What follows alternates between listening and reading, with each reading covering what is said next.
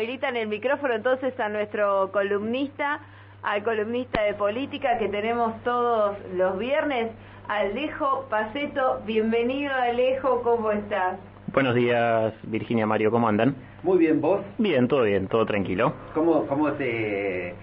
Eh, siempre decimos que de viernes a viernes como que estamos hablando de otro país, ¿no?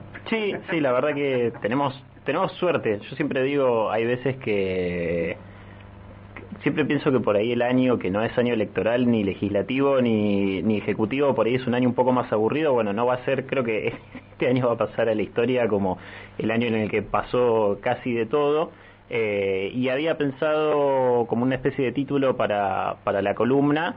Eh, la foto de la foto, ¿no? Esa, esa imagen que, que circuló muchísimo, que es la de Alberto, posteriormente a, casi inmediatamente después, a tomarle juramento a Sergio Massa en su rol de ministro de Economía, a secas. Eh, claro que se va y todas las cámaras y todos los reporteros enfocados a Massa, eh, que digo, como, como una imagen transmite también eh, muchísimas más cosas de lo, que, de lo que puede parecer.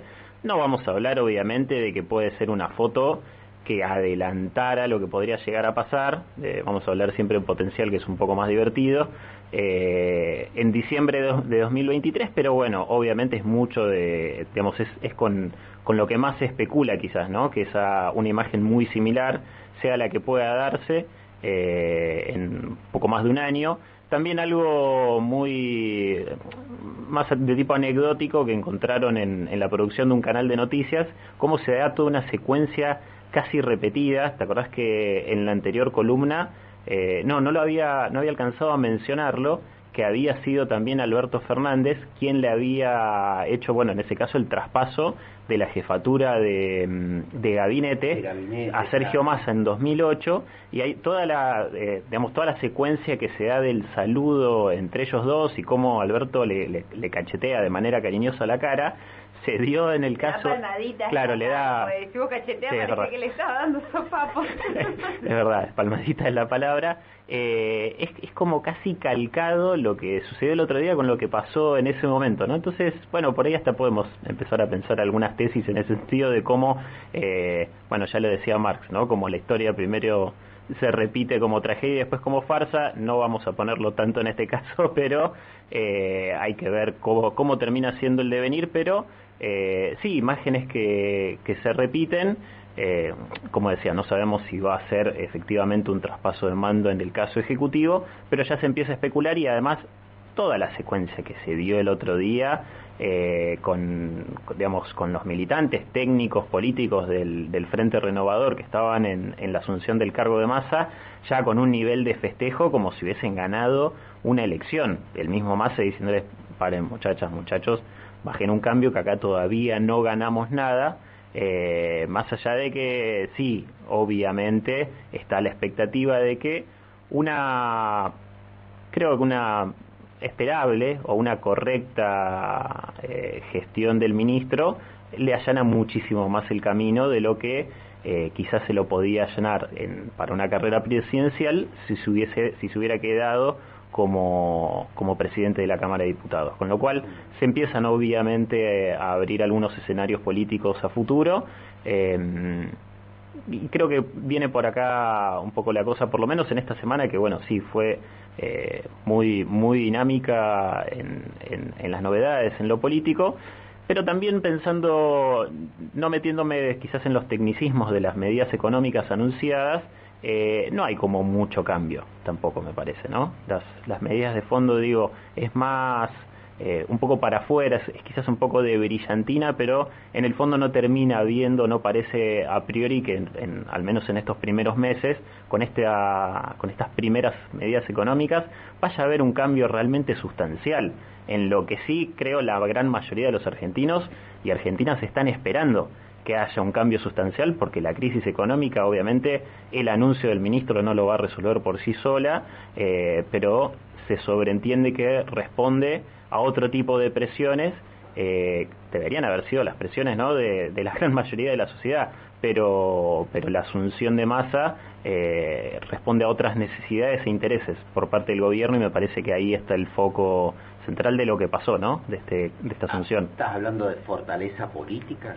Es la, es, es la fortaleza política, eh, la de Massa, la que le permitió ganar en esa pulseada de tres para terminar siendo él el que ya se sabía desde que fue la renuncia de Guzmán, que estaba ahí como de a poco asomando la cabeza, pidiendo pista. Bueno, parece ser que la negociación fue no es el momento ahora.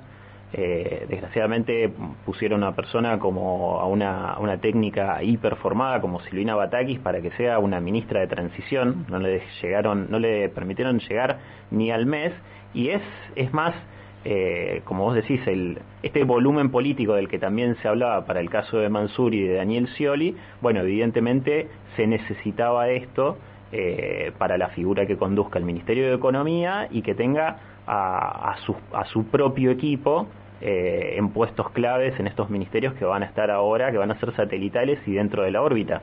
Y esto también, digo, es importante porque aquellos que, que asumieron también en estos días que van, se va a estar formalizando los cargos, eh, no son nuevos en la política, no son tampoco del todo técnicos, vienen teniendo una trayectoria política, está el Vasco de Mendiguren, está eh, Adrián, creo que es el nombre de pila de Bailo, el, el ex intendente de Gualeguaychú, Matías Tombolini, digo, hay algunos personajes que incluso también, si empezamos a prestar atención, hasta se ordena la comunicación. Eh, porque lo charlábamos el otro día. Juan José es el nombre de pila. Sí, Juan José. Eh... Ah, ok. No, Adrián era Val, es otro intendente, me confundí. Pero, pero hasta en eso se parece que se empieza a ordenar y que eh, trae incluso como efectos colaterales la asunción de masa y todo el aparato y dispositivo comunicacional que lo rodea a él, lo, lo charlábamos la semana pasada con esta con esta bajada de la, en la puerta, esta aparición en la puerta principal de la Cámara de Diputados para las fotos. Bueno, eh, los tweets que se hicieron el fin de semana, o sea, ya de movida dijeron, vamos a eliminar todos los soft, todos los trascendidos, todas las especulaciones. Acá digo yo, quienes me van a acompañar o quienes probablemente me vayan a acompañar. Qué impresionante eso, ¿no? Porque este gobierno, lo hemos hablado muchas veces en este espacio, que se manejaba con el off que era el off, que lo se desmentía, que después se confirmaba, que después había la marcha atrás, pero era el reinado del off y fue lo primero que, que vino a marcar diferencia a masa, como simbólicamente fuerte.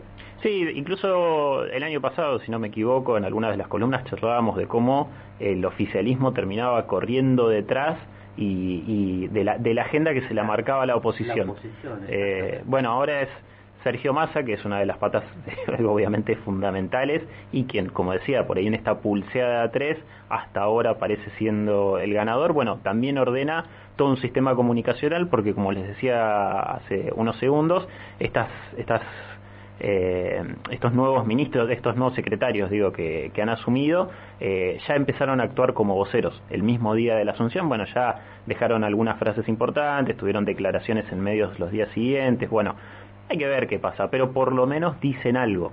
Empiezan a tratar de generar una confianza que era lo que más había perdido el gobierno, ¿no? En esta sensación de desgobierno por parte del gobierno nacional, bueno, parece que eh, todo ese barullo lo empezaría a ordenar Sergio Massa eh, con el aparato comunicacional que está detrás de él, de, de, de quienes están también dentro del, del, Frente Renovador ocupando los cargos. Eh, hay que ver después qué pasa. Hay también ahí, leí algunos especialistas que hacían cierto paralelismo con el caso de Scioli y, por ejemplo, la gestión que, que estaba haciendo como embajador en Brasil.